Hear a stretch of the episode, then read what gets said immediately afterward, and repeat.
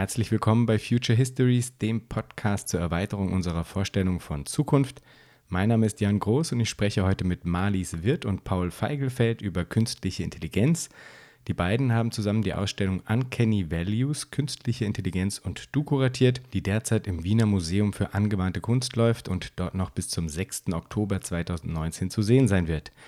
Wundert euch nicht, ich werde während des Interviews einmal auf eine andere Audioquelle umsteigen, da es einen technischen Ausfall gab. Zum Glück gab es das B-Mikrofon, sodass ihr in den Genuss des vollen Interviews mit den beiden kommen könnt und ich werde im weiteren Verlauf dann auch wieder zur ursprünglichen Audioquelle zurückkehren können. Es war mal wieder ein ausgesprochen interessantes Gespräch für mich mit Perlen wie diesen hier. In Wirklichkeit aber muss, müssen wir uns vielleicht eben auch damit anfreunden und dann anfangen, auf der Basis zu arbeiten, dass wir Arschlöcher sind. Ähm, und, und dass keine Technologie das richten wird. Exactly. Ja. Lasst mich wissen, was ihr zu dem Ganzen denkt, zum Beispiel auf Twitter unter Hashtag Future Histories oder in unserem Subreddit oder per Mail unter future underscore histories at protonmail.com. Und wenn ihr den Podcast darüber hinaus unterstützen wollt, dann könnt ihr das auf Patreon unter www.patreon.com-future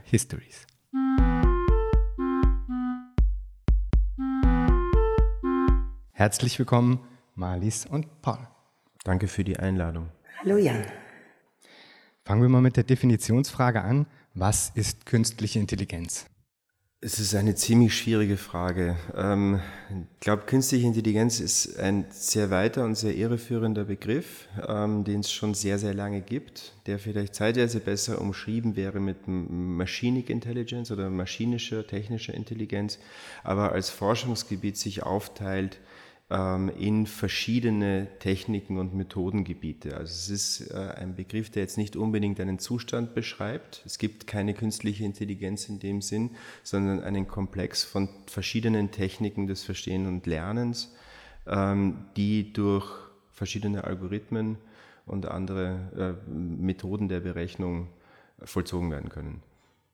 Und welches sind die derzeit am häufigsten angewandten Techniken in Bezug auf künstliche Intelligenz? Ähm, seit ein paar Jahren geistert dieser Begriff Deep Learning durch die Gegend, ähm, der sich irrsinnig gut anhört, äh, deswegen auch, glaube ich, so beliebt ist, äh, allerdings das Problem mit sich bringt, dass er in seiner Tiefe auch sehr schwer nachvollziehbar ist. Diese Tiefe hat allerdings überhaupt nichts mit Tiefsinnigkeit zu tun, sondern hat einfach damit zu tun, dass im Prinzip hier mehrere neuronale Netzwerke, mit denen versucht wird, irgendwie Neuronen im menschlichen Gehirn nachzuäffen, äh, aufeinander geschichtet werden und dabei eine bestimmte Fähigkeit ähm, trainiert wird, nämlich in die Tiefe, also vertikal. Das heißt, dieses Wissen, das hier äh, produziert wird, ist eins, das sich überhaupt nicht irgendwie horizontal und vertikal vernetzt und besonders allgemein oder universell wäre, sondern dann zum Beispiel, und da gehen diese Anwendungsgebiete momentan hin, eine Sache besonders gut kann, in, in der Regel schon weitaus besser und schneller als Menschen. Das kann sein Bilderkennung im medizinischen Bereich, weil zum Beispiel so, eine, so ein Deep Learning System schon dreieinhalb Milliarden Bilder von menschlichen Augen gesehen hat äh, und deswegen sehr gut darin ist, grauen Star zu erkennen. Viel mehr Bilder, als ein menschlicher Arzt das in seiner Lebzeit je kann. Ähm, dafür aber nicht in der Lage ist, irgendwas anderes zu tun. Das wäre so eine Technik, die die äh, die letzten Jahre in aller Munde war. Da gab es dann eben auch AlphaGo, das berühmte äh, Go-Programm von Google, oder Deep Dream, das ist alles im selben Methodenbereich. Und momentan sprechen alle von den sogenannten GANs, Generative Adversarial Networks, ähm, die verantwortlich zeichnen für Deepfakes, wo sich ja derzeit die Ereignisse jeden Tag, jede Stunde überschlagen, was solche Generative Adversarial Networks, das sind zwei Netzwerke, die sozusagen ähm, miteinander, gegeneinander lernen, ähm, in, der, in der Lage sind zu produzieren. Das heißt, das fing an damit, dass man äh, versucht hat, ähm, bestimmte Ähnlichkeiten herzustellen oder herauszukitzeln aus solchen ähm, Bilddatenbanken zum Beispiel. Also man gibt dem Ding so und so viele Bilder als Trainingdatenbank und sagt dann, jetzt zeige mir was Neues. Verstärke nicht bestimmte Bildmerkmale, sondern mache mir zum Beispiel ein völlig neues Gesicht. Das war dann so das Erste, was es gab, diese berühmte Webseite This Person Does Not Exist. Ähm, dann gab es die Porn-Deepfakes, wo man in der Lage war, eben äh, fotorealistisch und zwar im Bewegtbild Gesichter von Prominenten auf Pornodarstellerinnen drauf zu montieren. Das Ganze hat sich dann weiter ausgedehnt in die Politik und so weiter und äh, ist ja mittlerweile ein gesellschaftspolitisches Thema geworden, weil natürlich mittlerweile, und das ist gut so, die, die, die Risiken, die das Ganze mit sich bringt für die Manipulation im öffentlichen Raum, im öffentlichen äh, Bewusstsein, den Leuten langsam bewusst werden.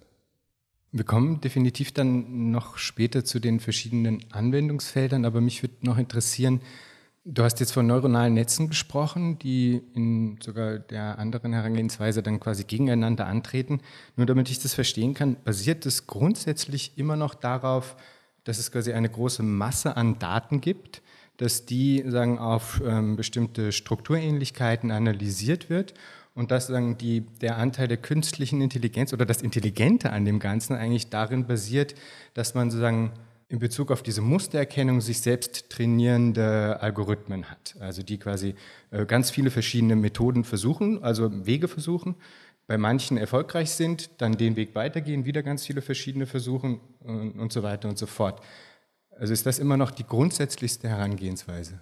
Im Grunde genommen ja, so funktioniert das. Also wir haben, und deswegen befinden wir uns momentan an diesem Punkt, äh, der sich sozusagen technikgeschichtlich entwickelt hat, nachdem wir lange Zeit im sogenannten Winter of AI äh, gefroren haben, ähm, gepaart mit Smartphone-Technologie, äh, ab ungefähr Mitte der 2000er, 2007 Einführung des iPhones, mit Big Data und dem wahnsinnigen Aufkommen von, von Daten als Ressourcen und der steigenden Möglichkeit äh, und Kapazität von Prozessoren, das Ganze zu verarbeiten, hat sich jetzt sozusagen ein äh, Kontingent der Momente ergeben, wo das funktionieren kann. Plus es hat ein Infrastrukturwandel stattgefunden.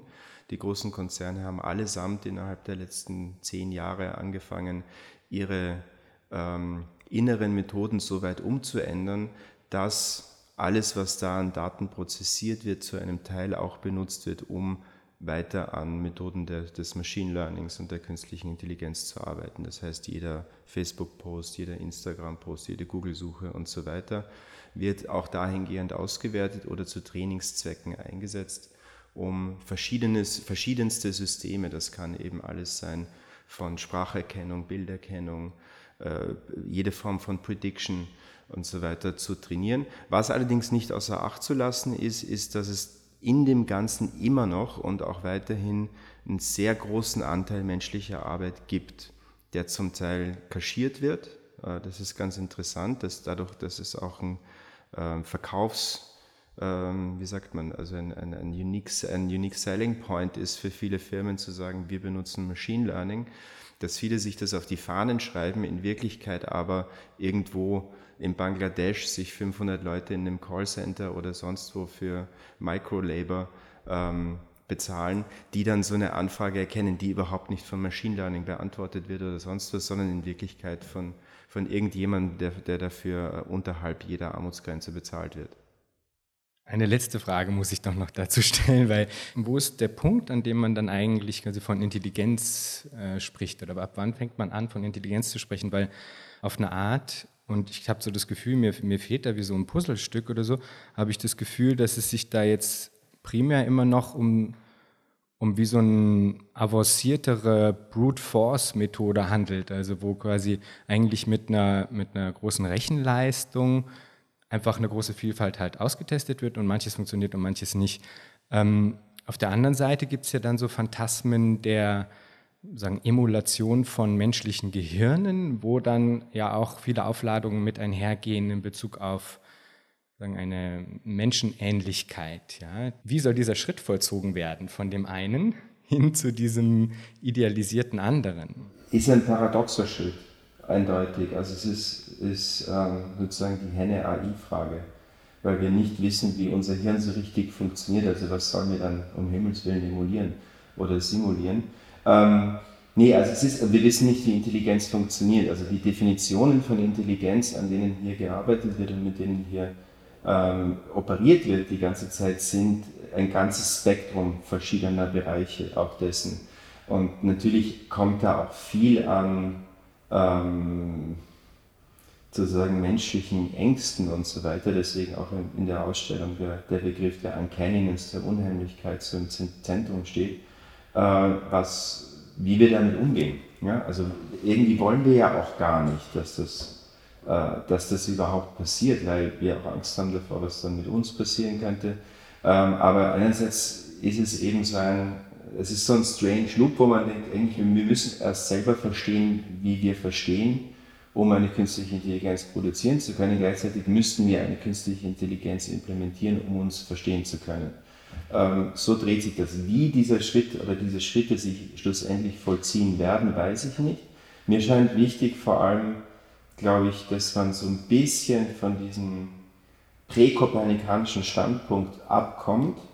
Das hat Benjamin Breton ganz gut beschrieben in einem Text, dass er so ein bisschen vermutet oder wir zumindest in Erwägung ziehen sollten, dass wir uns, was unsere Konzeptionen von menschlichem Geist, von Intelligenz, der Art und Weise, wie Wirklichkeit und so weiter funktioniert, gerade an einem Punkt befinden, der kurz vor einer Art kopernikanischer Wende steht. Äh, so wie man damals auch davon ausgegangen ist, über Millennia, dass es ein, sagen wir jetzt zum Beispiel eben geozentrisches Weltbild gibt und das war in Stein gemeißelt, dass wir jetzt sagen, wir sind der, der Messstein für das, was Intelligenz ist, ohne dabei zu wissen, was Intelligenz ausmacht. Genau, außer schwammigen Definitionen darüber, dass wir lernfähig sind, verschiedene Fähigkeiten miteinander verbinden können und so weiter. Und ähm, das finde ich irgendwie einen guten Ausblick, dass man sagt, äh, und ich glaube sozusagen, also ganz salopp gesagt, wir müssen uns vielleicht ein bisschen locker machen bei dem Ganzen, ohne dabei zu sehr jetzt äh, einerseits zum Beispiel einer Technologiebranche zu folgen, die da ähm, natürlich höchst affirmativ, aber mit ganz eindeutigen Monetarisierungs- und Profitgedanken rangeht, oder eine Regierungsinstitution, die da eindeutig natürlich rangeht mit dem Interesse an, an Kontrolle und so weiter, äh, zu sehr in die Arme zu spielen.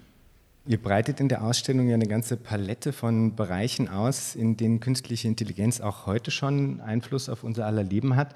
Das geht dann von Wirtschaft und Politik über Gesundheit und Forschung bis hin in Bereiche, in denen man das vielleicht an sich nicht so vermuten würde, wie ähm, Spiritualität, Sex oder Liebe. Kannst du uns ein paar Beispiele geben, inwiefern künstliche Intelligenz unseren Alltag heute schon beeinflusst? Ja, vielleicht auch noch kurz zu diesem Thema Intelligenz generell, wo ja immer vom Gehirn ausgegangen wird und wir Menschen natürlich auch eine wahnsinnige äh, körperliche Intelligenz besitzen, die manchmal vergessen wird. Die Art, wie wir lernen, Kulturtechniken lernen, sind ja auch sehr hm, bestimmt von unserem physischen Sein und von unserem Zusammenleben als Gesellschaft. Das nur am Rande zu den Themen. Es ist natürlich wichtig, dass man sich überlegt, dass diese Begriffe natürlich Menschenbegriffe sind und zwar künstliche Intelligenz äh, zwar reinspielt, aber per se kein Interesse an diesen Themen hat. Ähm, was Gefühle betrifft, sind wir da natürlich weit entfernt. Wir haben allerdings versucht, mit einem äh, schon genannten GAN, einem Generative Adversarial Network, auch neue Emotionen darzustellen in dieser Ausstellung mit den AI-Moji, den AI-Generated Emojis, die von Process Studio mit uns entwickelt wurden und versuchen mit uns jetzt zu kommunizieren. Ähm, Im Bereich der Politik, Gesundheit wurden auch schon Beispiele genannt. Natürlich die Deepfakes, die sind einfach konkrete Anwendungsbeispiele, die uns auch gefährlich werden. Die Bots, die quasi ähm, meinungsbildend einwirken in sozialen Medien, die ver verwendet werden, um verschiedenste Ansichten zu verstärken und zu verbreiten in einem Ausmaß, das normale User, menschliche User gar nicht zu schaffen würden. Im äh, Gesundheitsbereich natürlich ähm, medizinische Einsatzgebiete, die wieder äh, leider ja gekoppelt sind an nationale AI-Strategien, wie beispielsweise in Singapur zur Bekämpfung von Diabetes Typ 2, was ja per se mal positiv klingt. Man kann es sehr gut mittlerweile erkennen mit KI-Systemen. Andererseits ist man sofort in einem rigiden System gekoppelt, in dem Gesundheitsdaten gegen einen verwendet werden und man auch keinen Versicherungsschutz mehr erhält, wenn man bereits als gefährdete Person eingestuft wird ähm, bis hin zu ja, Spiritualität. Natürlich, es ist so ein neuer Technologieglaube, wo Menschen jetzt anstatt an eine höhere Gewalt im Sinne einer kirchlichen, äh, gottähnlichen Gestalt jetzt glauben, dass KI uns retten kann, unseren Planeten retten kann, bessere, klügere, weisere Entscheidungen treffen kann als der Mensch. Und das ist natürlich fragwürdig, weil ähm, die Daten, die wir zur Verfügung stellen für diese lernenden Systeme, immer noch ähm, von äh, einer Geschichte geprägt sind, die jenseits von einer sogenannten Gerechtigkeit oder sozialen gleichen Verteilung stattgefunden hat und bis heute natürlich hier äh, problematisch ist, wenn wir uns anschauen, dass ähm, beispielsweise in der Schweiz das Frauenwahlrecht auch erst vor etwa 30 Jahren implementiert wurde, ähm, möchte man nicht wissen, wie auf Basis welcher Daten diese Maschinen eigentlich lernen, ähm, welche Relevanz welche Personen in der Gesellschaft und unserem Zusammenleben einnehmen. Das darf man natürlich nicht außer Auge lassen, wenn man sich anschaut, wie KI-Systeme, auf, welcher Basis sie Entscheidungen treffen. Da sprichst du ein ganz wichtiges Thema an, das Thema der Daten, denn ähm, zumindest so wie ich das verstanden habe, bieten, äh, liefern diese Daten letztlich eigentlich den Rohstoff, auf dem sagen, all dieses Lernen ja basiert. Und entgegen ähm, einer also weit verbreiteten Meinung einer scheinbaren Objektivität von Daten ist es keinesfalls äh, so, dass die neutral wären. Hm, könnt ihr da vielleicht noch ein bisschen uns das genauer näher bringen? Welche Rolle spielen Daten in Bezug auf künstliche Intelligenz und welche Auswirkungen hat das? Ist natürlich ähm, klar, die Frage ist immer, äh, neutral kann kaum etwas sein auf der Welt. Jede unserer Entscheidungen, auch von uns Menschen, ist irgendwie subjektiv von unseren eigenen Zielen und Motivationen geprägt. Wenn man sich jetzt anschaut, wer stellt diese Daten zur Verfügung und warum, kommt man eigentlich sehr schnell drauf, dass es in der Hand von einigen wenigen großen Konzernen ist, die äh, aufgrund äh, vorhandener Ressourcen und finanzieller Mittel jetzt in der Lage sind, da äh, etwas weiterzuentwickeln als vielleicht kleinere, unabhängige Forschungsinstitutionen, die es aber Gott sei Dank mehr und mehr gibt. Und äh, da gibt es ja diesen netten Begriff King Gaffer, Google, Amazon, Facebook, Apple, dem wir ja wie die Vasallen immer noch die Anzahl darbringen und äh, unbezahlt dafür ähm, diese Systeme nutzen, die uns diese, diese mächtige Instanz zur Verfügung stellt. Und die Frage ist, mit welchem Ziel werden diese Daten verarbeitet? Und manchmal werden Ziele vorgeschützt, die harmlos klingen und im Hintergrund äh, geht es eigentlich, wie Paul vorhin schon erwähnt hat, darum, dass ähm, äh, Machine Learning betrieben werden kann, mit beispielsweise Hunderten, Tausenden äh, Profilbildern von Usern auf, auf, sozialen Medien zum Beispiel, ähm, an denen Gesichtserkennung, Emotions, Emotionserkennung etc. Ähm, betrieben wird, trainiert wird und äh, was mit den Daten weitergemacht wird. Und da entsteht natürlich ähm, auch aufgrund der Sachlage, dass diese ganzen genannten äh, Großkonzerne zwar supranational operieren, aber eigentlich aus einem westlichen, amerikanischen Realm stammen, dass diese Daten niemals neutral sein können und dass sie auch gar nicht dafür eingesetzt werden, beispielsweise soziale Ungleichheit zu minimieren, sondern im Gegenteil dieses, diese Kluft eigentlich noch vergrößern. Also wir sind da, glaube ich, noch, um, um das noch zu ergänzen oder noch zu eskalieren, in so einer ganz eigenartigen Produktions- und Verarbeitungskybernetik drin, die ähm, damit zu tun hat, dass einerseits die Produktion dieser Daten eine ist, die völlig anders funktioniert wie noch vor einigen Jahrzehnten oder sogar nur Jahren. Das lässt sich sehr schon nachvollziehen an Facebook zum Beispiel. Das oder sagen wir so, ich glaube, Big Data fing an in einem Moment, wo eine Ressource geschaffen wurde, ohne dass man wusste, was man damit machen soll. Es war wie Öl finden, ohne ein Konzept davon haben, dass man das irgendwie verbrennen kann oder einen Motor bauen kann.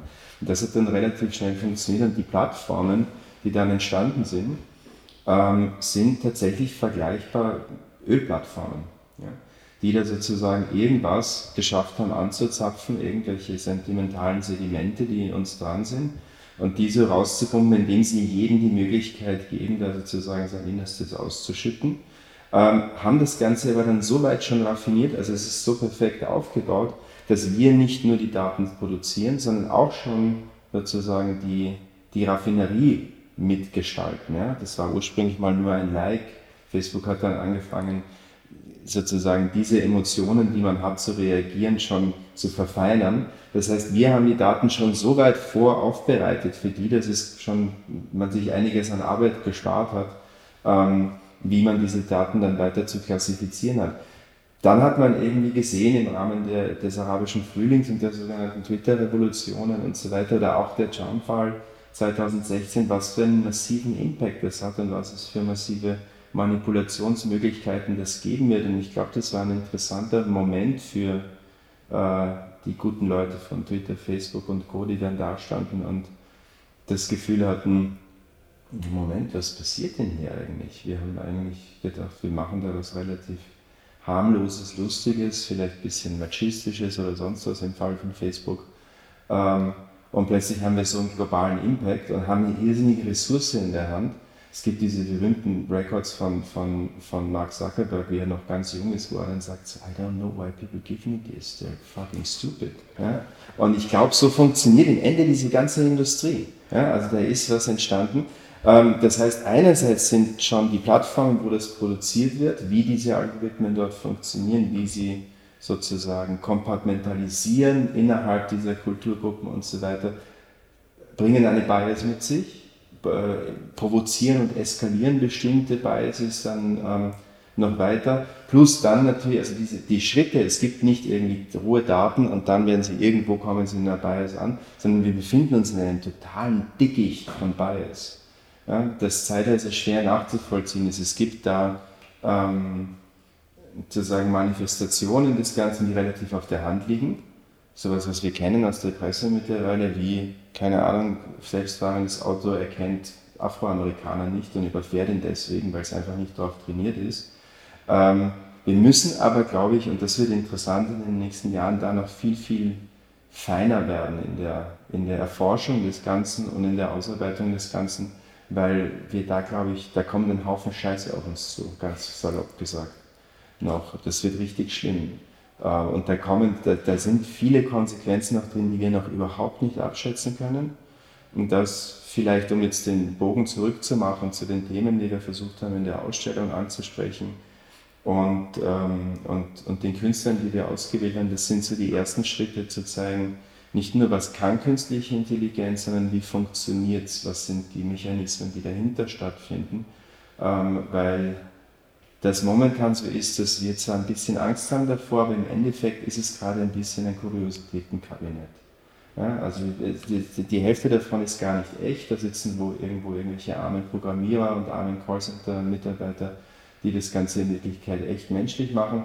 Die andere Hälfte ist, ist Brot und Spiele, das spielt dann Go und macht irgendwelche lustigen Sachen und erzeugt irgendwelche funky Bilder oder kann irgendwelche Musik komponieren. Aber das Ausmaß dessen und die Tatsache, dass das ähm, bereits dabei ist, unsere Zivilisation, und zwar überall auf der Welt, umzukrempeln, ist noch nicht so richtig angekommen, glaube ich. Und das wäre interessant, da anzufangen, daran zu arbeiten. Und um sagen, in Bezug auf die Daten noch mal ein bisschen nachzuhaken, also es gibt auf der einen Seite sowas wie eine in Anführungsstrichen äh, eine Verschmutzung der Daten mit den äh, Biases, die unsere Gesellschaft halt quasi hat und die sich natürlich dann in die Daten übertragen. Und also das wäre mal ein grundsätzliches Problem, das ihr ja angesprochen habt. Und dann darüber hinaus frage ich mich, inwiefern es ein strukturelles Problem gibt, das sagen immer erhalten bleiben wird, weil quasi eine, ein Übersetzungsproblem besteht. Also weil sagen, Daten an sich in äh, Informationen verwandelt werden und dadurch eine Auslastung passiert, die auch nicht kaschiert werden kann, die auch nicht überbrückt werden kann, weil sie, in, weil sie auf einer ja, strukturellen Ebene passiert. Ja, also die Malis vorhin gesagt hat, kann ich nur nochmal unterstützen, es gibt da keine Neutralität und es gibt, diesen, es gibt keine Rohdaten. Das hat es nie gegeben. Es, äh, es, ist immer, also es gibt diese komische Mehr davon, dass Daten in irgendeiner Art und Weise aus dem Nichts heraus entstehen und dann neutral und pristine und sauber daherkommen und wir sie dann erst wieder schmutzig machen. Nein, wir haben die Daten gemacht. Es ist genauso wie Erdöl aus Knochen ist. Ja, das, alles das trägt bereits eine Geschichte in sich.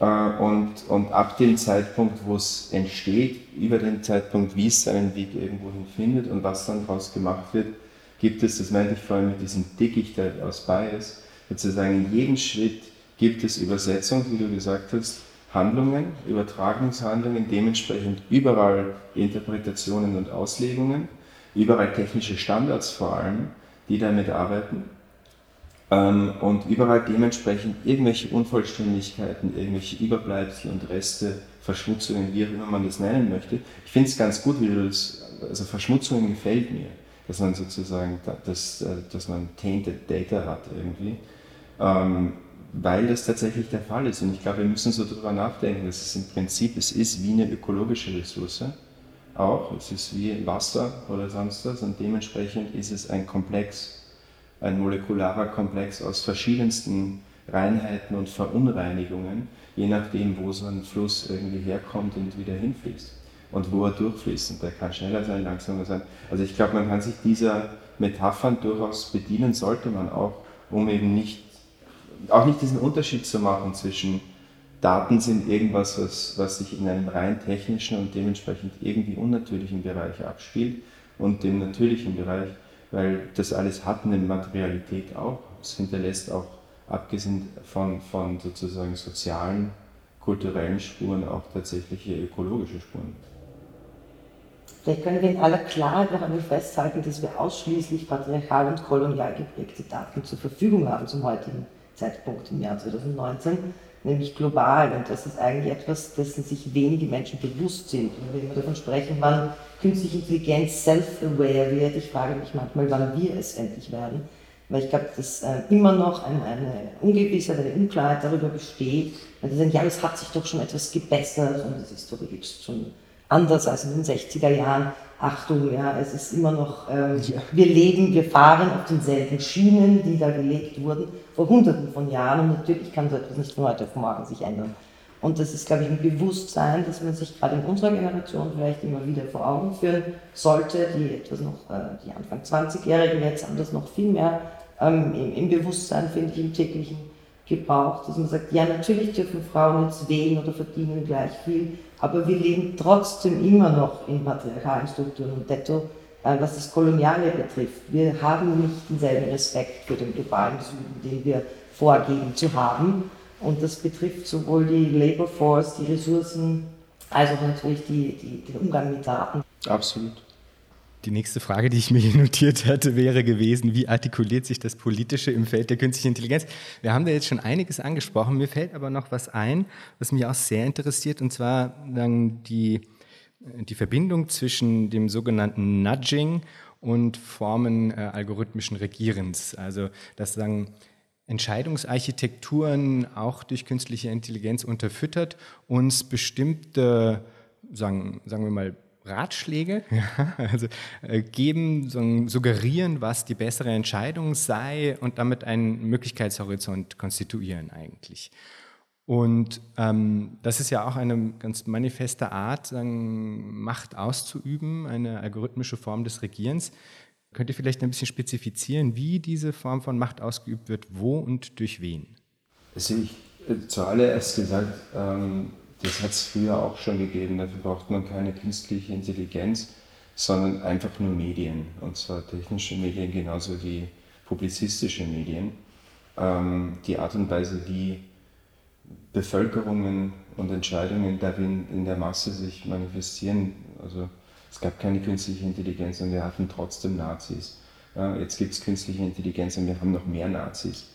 Ähm, deswegen, da, da würde ich mir keine großen Hoffnungen machen in dem Sinn, dass es was besser macht, eher schlechter vielleicht.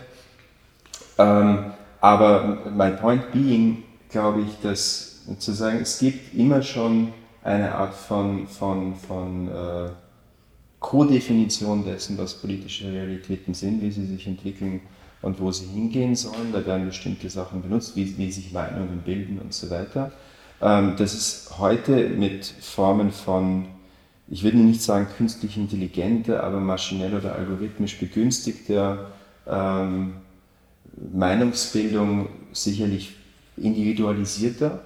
Das ist, glaube ich, der Punkt, der sich geändert hat, dass ähm, entgegen dieser, dieser Aussage von Facebook, that it's connecting people, es genau das Gegenteil macht, nämlich die Leute sehr, sehr genau zu individuieren ähm, zu vereinzeln und soweit sozusagen einzeln angreifbar, ansprechbar zu machen, als Kunden, als politische Subjekte und so weiter, weil man nicht mehr laut in die Masse hinausschreien muss, sondern jedem Einzelnen ziemlich genau und ziemlich fein dargelegt auf sein Profil hin, das sich eben entwickelt hat in kybernetischer Koexistenz, wie wir unsere Profile selber pflegen und natürlich anlegen und sagen, ich bin genau diese Person, das ist mein individueller Standpunkt. Dementsprechend kann dann mir genau die richtige Empfehlung egal ob das für, eine, für einen MP3-Player ist oder für eine Wahlentscheidung, gegeben werden.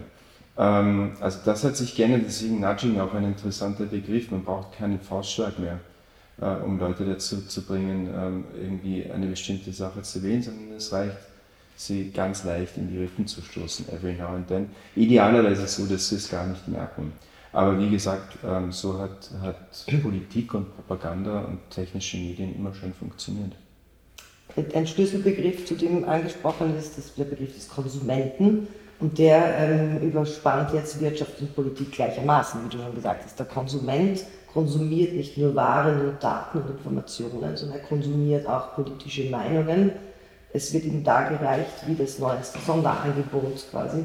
Es wird ihm suggeriert, dass äh, die Ware, die er da konsumieren wird oder wählen wird, das finde ich jetzt tatsächlich Vokabular austauschbar, ähm, sein Leben verbessern wird, plötzlich ihm das geben wird, wonach er sich immer gesehnt hat sowie das Kauf eines neuen Produkts und tatsächlich wird dieses Versprechen auch nicht eingelöst. Und so funktioniert natürlich Populismus. Mhm. Und das spielt mit dem Konsumenten und gerade auf den ähm, Online-Medien, sozialen Medien sind wir natürlich Prosumenten. Wir produzieren gleichermaßen äh, den Wahnsinn, der uns dann wieder verkauft wird, zurückverkauft wird, quasi eigentlich auch gleichermaßen selbst. Wir gestalten ihn mit. Und ähm, da gilt es wirklich jetzt ähm, vorsichtig zu werden, auch im ökologischen Hinblick auf, auf unsere planetare Gesundheit und den äh, Klimawandel und dessen Auswirkungen, sagen, äh, warum eigentlich müssen wir permanent konsumieren oder prosumieren? Haben wir nicht auch eine andere Art von Existenz und äh, Daseinsberechtigung und können uns dieser vielleicht wieder mehr widmen, weil wir jetzt die Kurve vielleicht schon den Peak Point erreicht haben und es langsam Zeit wird, zurückzukehren auf eine, eine Ebene, die, die nicht so von Konsum getrieben ist in jeglicher Hinsicht. Das wäre schön. Ähm, ein hehrer Wunsch, ich weiß. Ja, ja, aber eine, das, wo du ja nicht allein bist dann. ähm, was mir noch einfällt, ist natürlich, dass, dass es wahnsinnig spannend ist jetzt schon und immer spannender wird in Zukunft zu schauen, wie sich überhaupt politische und ökonomische und zivilisatorische Landschaften verschieben und auch die Akteure und Agenten darin verschieben. Wenn man sich anschaut, was passiert ist. Also nehmen wir Mark Zuckerberg als Beispiel, eine momentan sehr angefeindete Position und Person, der ein de facto Staatschef ist. Mhm. Also der hat zweieinhalb Milliarden, was auch immer. Wir können nicht genau sagen, was es ist. Also der Typus, was ein Bürger ist, was ein Konsument ist, was ein User ist oder zu welchen Anteilen diese Komponenten jeweils diese sozusagen uns ausmachen, verschiebt sich gerade massiv. Wir wissen es gar nicht ganz genau, was los ist. Es gibt da Entitäten, die agieren, wie Malis vorhin auch schon gesagt hat, supranational. Das heißt, die Konzepte von, von, von Nation und, äh, und so weiter müssen auch, werden sich auch äh, zu, zu, zum Überdenken aufgeben in Zukunft. Mark Zuckerberg ist nicht zufällig, sage ich jetzt mal, mit einer Chinesin verheiratet und wird dort also empfangen wie ein Staatschef, beziehungsweise bietet äh, zum Beispiel also Facebook, aus Facebook heraus entwickelte weaponized Technologien zur Überwachung und äh, Datenauswertung an den Chinesen an, ähm, weil das einfach riesige Ressourcen sind, die da auf ihn warten. Ähm, und es gab diese mehr nach der Trump-Wahl. Kurze Zeit ging das Gerücht rum, dass Zuckerberg sich interessieren würde, vielleicht zu kandidieren 2020 für eine Wahl, weil er einen Move gemacht hat, der ähm, der klassische Move ist für frühe Präsidentschaftskandidaten, nämlich alle Staaten, alle Bundesstaaten in Amerika besuchen und dort solche Townhall-Meetings zu machen. Also was ich sagen wollte, ist, dass, glaube ich, da eine interessante Generation ähm, gerade äh, sehr viel Macht in die Hand bekommt, wo sie zeitweise nicht genau wissen, was damit tun.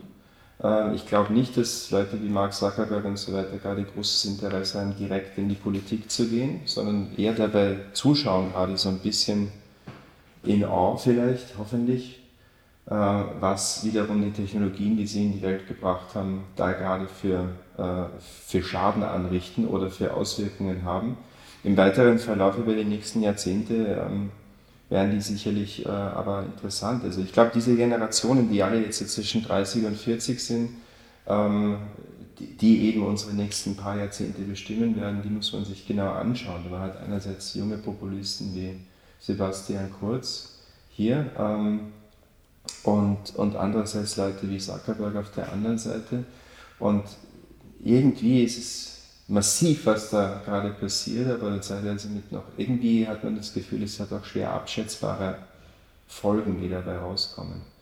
Und ähm, das heißt, neben der ganzen Frage, was eine abstrakte Entität wie KI, die es jetzt in dem Sinne ja noch nicht so gibt, in der Art und Weise, äh, dann vielleicht möglicherweise die Welt beherrscht, ich glaube, das müssen wir anschauen, wie verschiedene künstliche Intelligenzen im Zusammenspiel mit den Leuten, die sie implementieren und die sie nutzen, dann, also wie, wie diese Interaktionen aussehen können, das wird interessant sein zu beachten.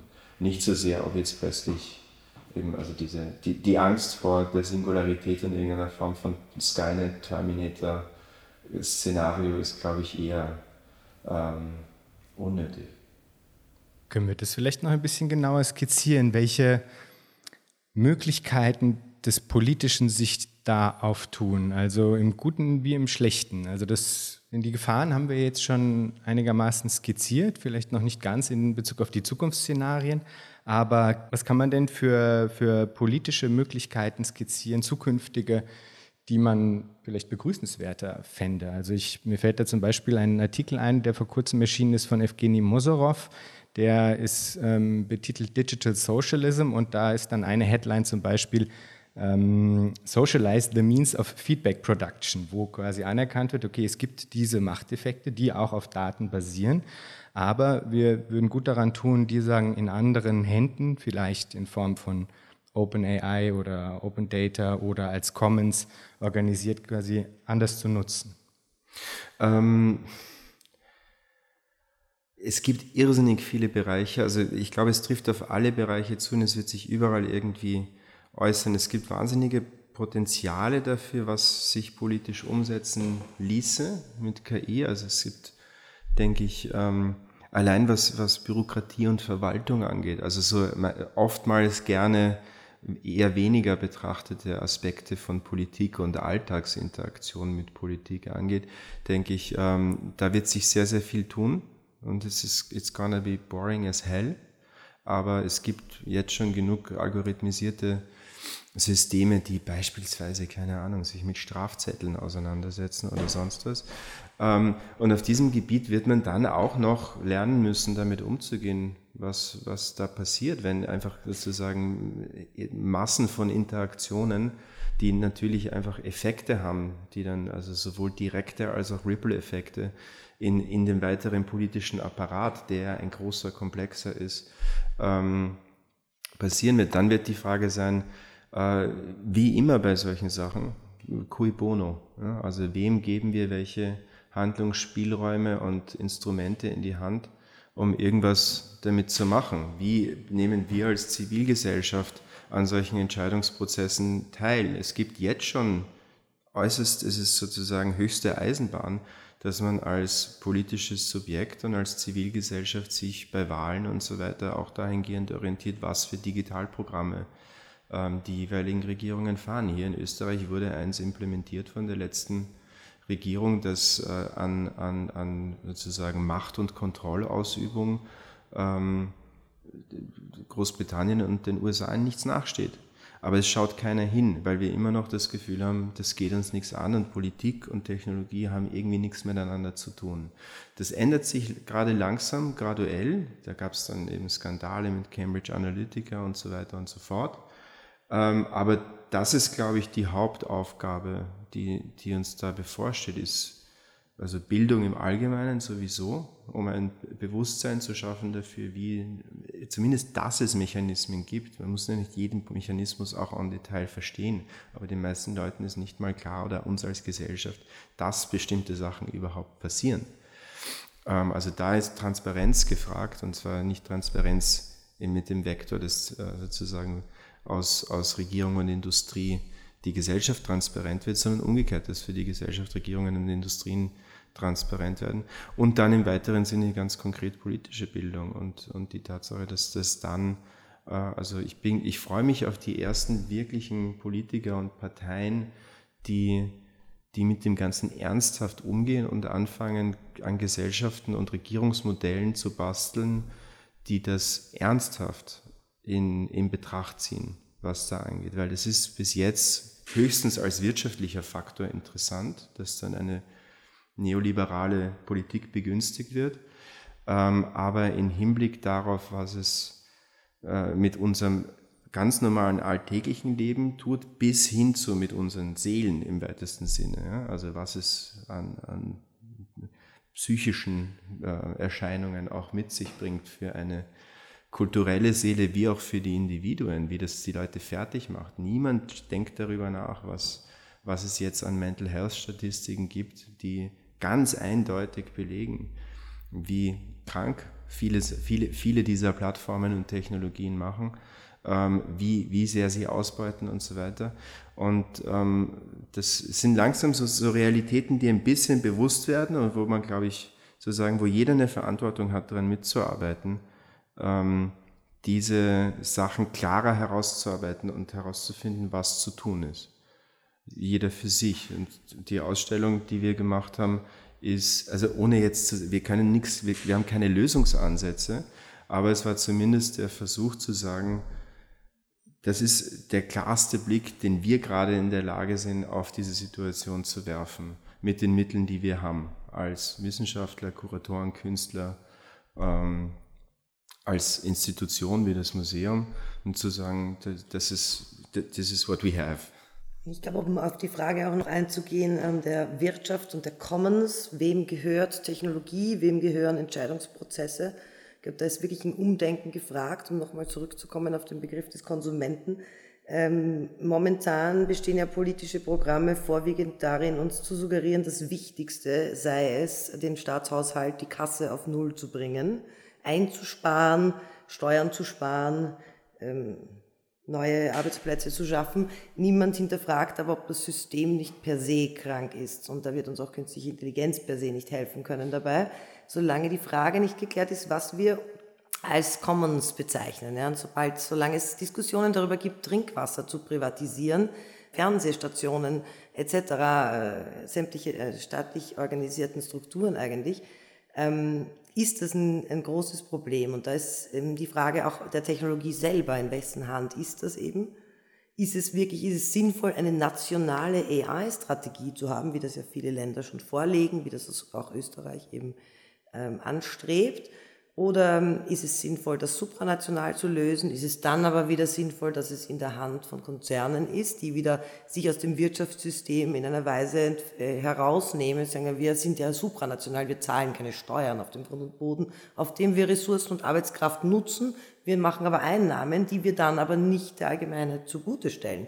Die Frage ist, sollte Facebook ein Commons sein zum Beispiel? Es, sollte man da als Mr. Zuckerberg mal sagen, ich habe es gegründet und jetzt ähm, gebe ich es quasi in die Hand einer dezentralisierten Gemeinschaft, die es vielleicht anstatt monopolisiert äh, gemeinsam regiert. Ist das überhaupt möglich? Sind wir in der Lage ähm, dazu, eine, eine, wirkliche Demokratie oder Gemeinschaft zu sein, die auf Basis von Commons und Commoning zusammenlebt?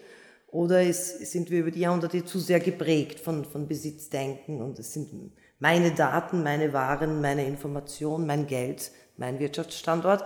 Oder ist es tatsächlich möglich, dass wir jetzt auch dank diesen Technologien und dank ähm, der Erkenntnis, die wir aus diesen Daten, die wir jetzt zuhauf auch analysieren können, endlich ähm, vielleicht einmal Schlüsse ziehen, die wir zum größeren Wohl verwenden? Mhm. Ja, ja, also die Frage ist wirklich, ob wir, ob wir vielleicht, vielleicht liegt es einfach an uns. Vielleicht liegt es einfach an, das ist immer dieses Ding, das jetzt, also in, in einer Technologie, die in, sozusagen, in die wir so eine Größe hineinprojizieren und die wir gerade auf einer, also so hoch skalieren, ähm, da was hineinprojizieren, dass es an Wesenheit vielleicht Mangels gegen uns, uns ne? oder für uns tut. In Wirklichkeit aber muss, müssen wir uns vielleicht eben auch damit anfreunden und dann anfangen, auf der Basis zu arbeiten, dass wir Arschlöcher sind. Ähm, und, und dass keine Technologie das richten wird. Exactly. Ja. Da sind wir, finde ich, an einem interessanten Punkt angekommen. Wobei und, Kollaps naht. und ähm, auf eine Art schlägt das den Bogen zu, zu, einer, zu einem Thema, was du am Anfang angesprochen hattest, Paul. Und was ich überlegt hatte, ob ich es noch ansprechen soll oder nicht, aber nachdem du es quasi aufgebracht hast, spreche ich es jetzt an. Du hast es, glaube ich, als eine, der, ähm, eine, eine neue kopernikanische Kränkung äh, angesprochen und ich finde, es steht auch im Zusammenhang zu dem, was du angesprochen hast, Malis, nämlich in Bezug auf die Systemfrage.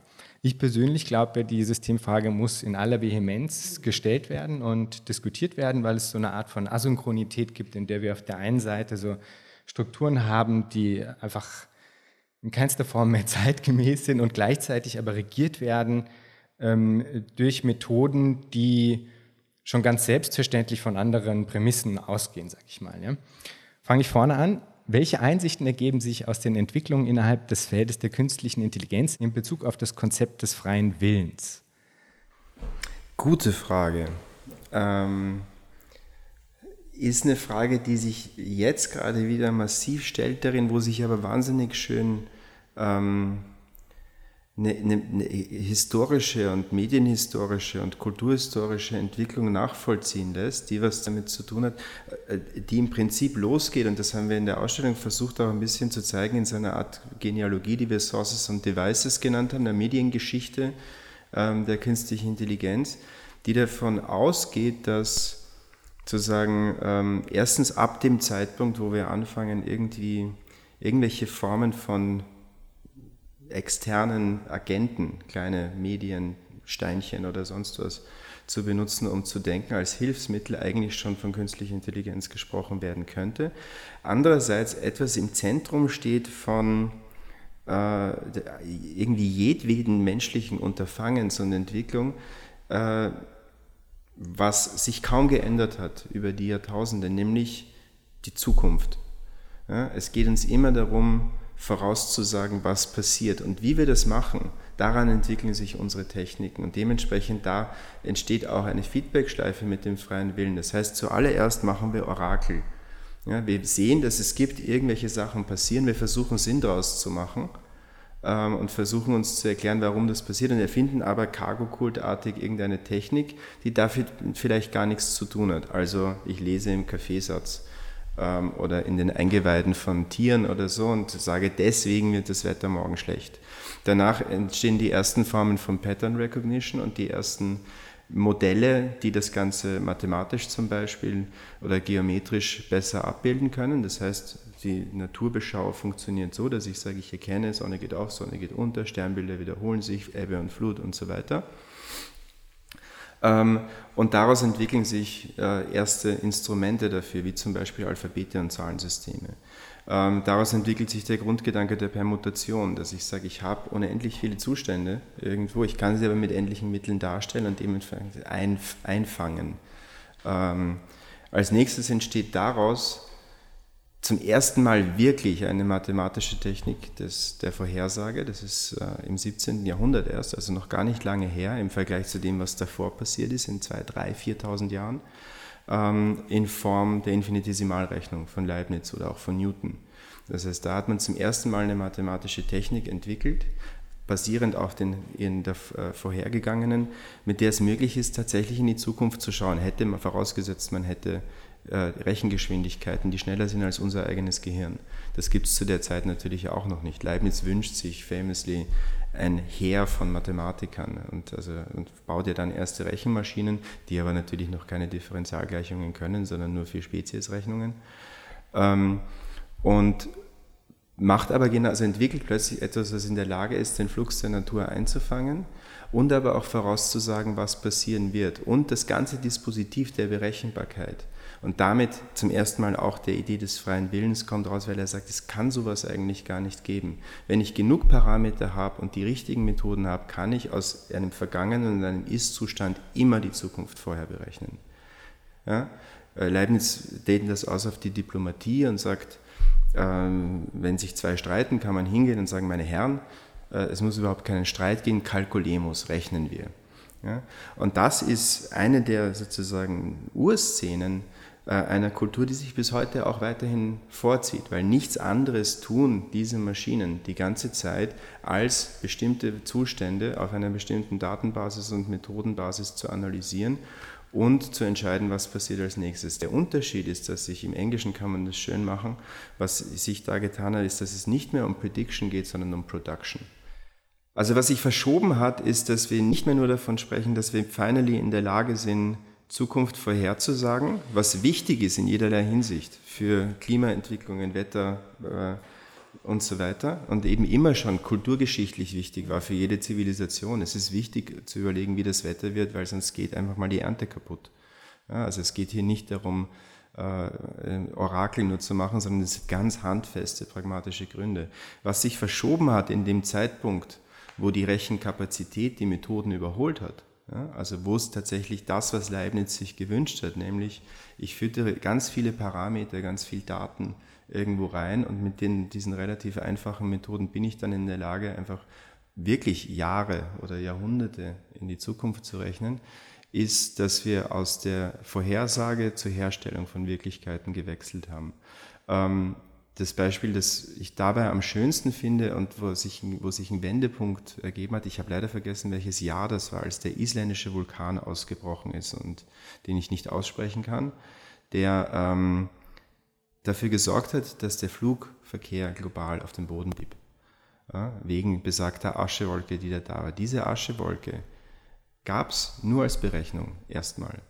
Ja, das heißt, es wurde basierend auf einem Komplex von Berechnungsmodellen, zuerst äh, über die Ausbreitung dieser Aschewolke, ähm, anhand all möglicher Geodaten und Klimadaten und Winddaten und so weiter berechnet, wie groß ist sie, wie ist sie beschaffen, wo breitet sie sich wahrscheinlich aus. Weiterhin zu, angeschlossen an den äh, Komplex von Versicherungen und so weiter, die überlegt haben, wie viel würde uns das theoretisch kosten, das alles auf dem Boden zu behalten, wie viel würde es uns kosten, wenn jetzt sieben Flugzeuge tatsächlich abstürzen, deswegen bis hin zu dem Individuum und dem Todesfall eines einzelnen Flugpatienten, äh, Flugpatienten Fluggastes.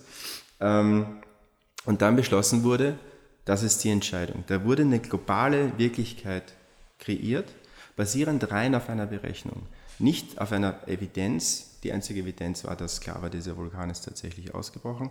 Aber die Entscheidung ist getroffen. Die tatsächliche Messung der Aschepartikel in der Luft hat erst nach der stattgefunden. Ähm, das scheint mir als zumindest eine Instanz eines Wendepunkts dessen, was das angeht, ähm, ganz wichtig. Und daran, finde ich, lässt sich auch schön nachvollziehen, was es mit freiem Willen auf sich hat. Ich denke, ähm, was uns menschlich macht, ist, dass wir glauben, dass wir freien Willen haben. Ich glaube sehr stark an die Kontingenz und die Unvollständigkeit und nicht komplette Nach Nachvollziehbarkeit aller Prozesse. Ähm, ich glaube aber, dass der, also das freier Wille oder nicht freier Wille keine binäre Frage ist, sondern eher die Frage ist, wie viel freier Wille. Ähm, das heißt, äh, es gibt sicherlich irgendwo was, wo wir als menschliche Akteure und alles, was uns ergibt, umgibt, als lakanianisches Reales, irgendwie genug Rauschen erzeugt, dass dieses Rauschen ist dann der freie Wille, wo irgendwas passieren kann, wo ich vielleicht denke, ich kann eine Entscheidung mittreffen, aber ähm, die ganzen anderen Parameter, die da reinfließen, alle Entscheidungen, die dem Ganzen vorhergegangen sind und alle äh, sozusagen jedes halbe Grad im Temperaturunterschied draußen wird irgendwie einen Einfluss darauf haben, was passiert. Ich glaube auch, dass wir natürlich nicht alleine ähm, entscheiden, frei oder nicht frei. Wir sind ja umgeben von äh, Wesenheiten, von Dingen, von äh, zunehmend auch smarten, intelligenten Dingen. Aber auch ähm, in der Vergangenheit ist der Einfluss darauf, welchen Weg ich einschlage, auch schon als Steinzeitmensch, mag vielleicht inspiriert sein, nicht durch freien Willen, sondern ich sehe in der Ferne etwas, was mich interessiert und gehe den anderen Weg. Und das zeichnet uns ja auch aus. Also ich würde mal sagen, dass ähm, der Begriff der Vorstellungskraft oder auch Kreativität ist ja auch noch etwas, was uns Menschen momentan mal, ähm, was wir gerne als Alleinstellungsmerkmal für uns beanspruchen, sagen wir mal so. Wir sagen, was machen wir damit? Und wir haben das Potenzial, uns etwas vorzustellen und es manchmal auch zu erreichen. Und ähm, diese Entscheidungsprozesse, wie wäre es, äh, man stellt sich vor, ich könnte das Feuer nicht nur dann haben, wenn der Blitz einschlägt, sondern ich könnte es selbst erzeugen. Oder ich könnte nicht nur einen, etwas, einen guten Stein finden, sondern ich könnte mir selbst einen guten, ein Werkzeug erschaffen. Also diese Idee der Einflussnahme ähm, ergibt sich auch manchmal durch Zufälle, denke ich, und durch diese Umwege oder eben das, das was du sagst, die, die Kontingenz Ja, ja, aber voll, ist eine Herstellung von natürlich, Wirklichkeit. Natürlich, ist eine Herstellung genau. von Wirklichkeit, exactly, ja. that's what we do. Und natürlich haben wir uns auch die künstliche Intelligenz hergeträumt und jetzt ähm, äh, erforschen wir und spielen, kommt mir immer so vor ein bisschen noch damit, was, was eigentlich passiert. Und die Vorstellungskraft reicht im Moment, zumindest bei mir und vielen Menschen nicht aus, uns vorzustellen, was da noch kommen kann. Also, dass man sagt, es gibt dann diese ganze Science-Fiction-Idee der Singularity oder so. Aber eigentlich äh, kann es ja auch in eine ganz andere Richtung gehen. Also das, ja, das fände ich ja spannender, wenn diese Art Prognosen, die da getätigt wurden über mehrere Jahrzehnte, eigentlich nicht eintreffen, sondern etwas ganz anderes passiert.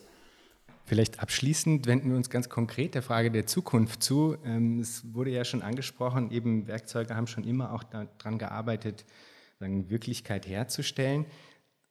Ihr sprecht es in der Ausstellung an. Ähm, vielleicht lese ich einfach mal kurz das Zitat vor, denn es ergänzt sich mit einem anderen kurzen Zitat, das ich gefunden habe.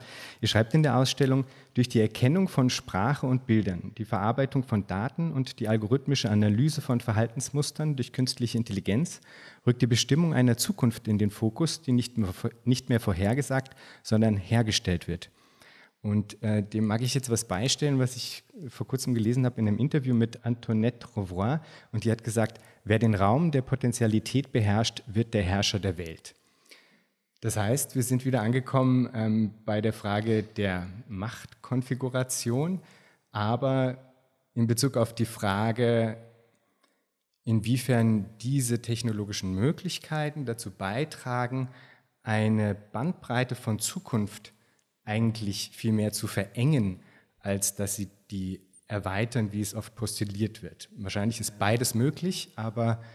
Also total gut, ich muss dem Ganzen noch ein Zitat äh, folgen lassen, nämlich von Karl Schmidt, souverän ist, wer über den Ausnahmezustand entscheidet. Agamben hat das in seinem Buch Homo Sacer auf die Biopolitik bezogen und über die Entscheidung auf Leben und Tod. Ja? Ich glaube, wir sollten es ausdehnen, eben, Sie, Sie nennen es den Raum der Potentialität, nennen wir es Fiktion. Ja? So, souverän ist, wer über die Fiktion entscheidet und wie die, wie die funktioniert. Und ich denke, dass wir da sozusagen in, in diesem Bereich angekommen sind, wo natürlich alle diese verschiedenen Politiken, die, die, Potentialität der Politik, die Biopolitik, die Geopolitik oder die Fiktiopolitik, ähm, die, die, sozusagen die Auslegungshoheit und Produktionshoheit darüber, was Wirklichkeit ist und was nicht im Zeitalter von Deepfakes, und Zeitalter heißt in dem Fall ein paar Wochen, ähm, eine ist, die, die, ja, die tatsächlich darüber entscheidet, wem die Zukunft gehört gerade. Wir sind absolut on topic äh, zum Subtitel des Podcasts, der Podcast zur Erweiterung unserer Vorstellung von Zukunft. Wenn ich das richtig verstehe, Paul, plädierst du also auch, also sich mehr mit Narrativen von Zukunft auseinanderzusetzen als Formen des Politischen?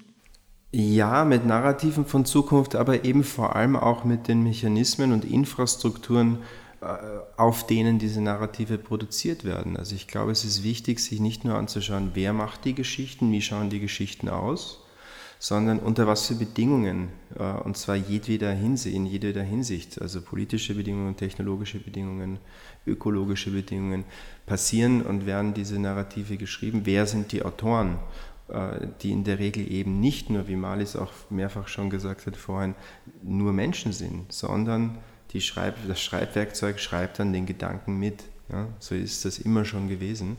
Ähm, und lustigerweise, umso mehr Schreibwerkzeug wir haben, und es wird immer mehr, äh, umso weniger scheint uns das bewusst zu sein, dass diese Technologien, die wir hier rund um uns herum haben, das ist irgendwie geschickt gemacht worden. Ich weiß nicht, wer das gemacht hat, ob die Technologien das selber gemacht haben, dass sie sich immer unsichtbar, unsichtbarer machen. Ja, und dass man immer mehr das Gefühl hat, wir werden immer menschlicher, umso technologischer wir werden. Das ist ein ganz komischer Move, der da passiert. Ähm, und ich glaube, es ist das, das ist die große Aufgabe, ist ein bisschen dem einen Widerstand entgegenzusetzen und weiterhin daran zu arbeiten, dass sichtbar wird und bleibt, wie die Sachen funktionieren. Ja? Also den Blick hinter den Vorhang zu werfen und zu merken, dass Wizard of Oz in Wirklichkeit einfach ein Medienkünstler ist. Wunderbar. Ich frage zum Abschluss immer noch, wenn ihr euch Zukunft vorstellt, was stimmt euch freudig? Mein Urlaub. ja. Marlies, Paul, vielen Dank für das Gespräch. Danke. Vielen Dank.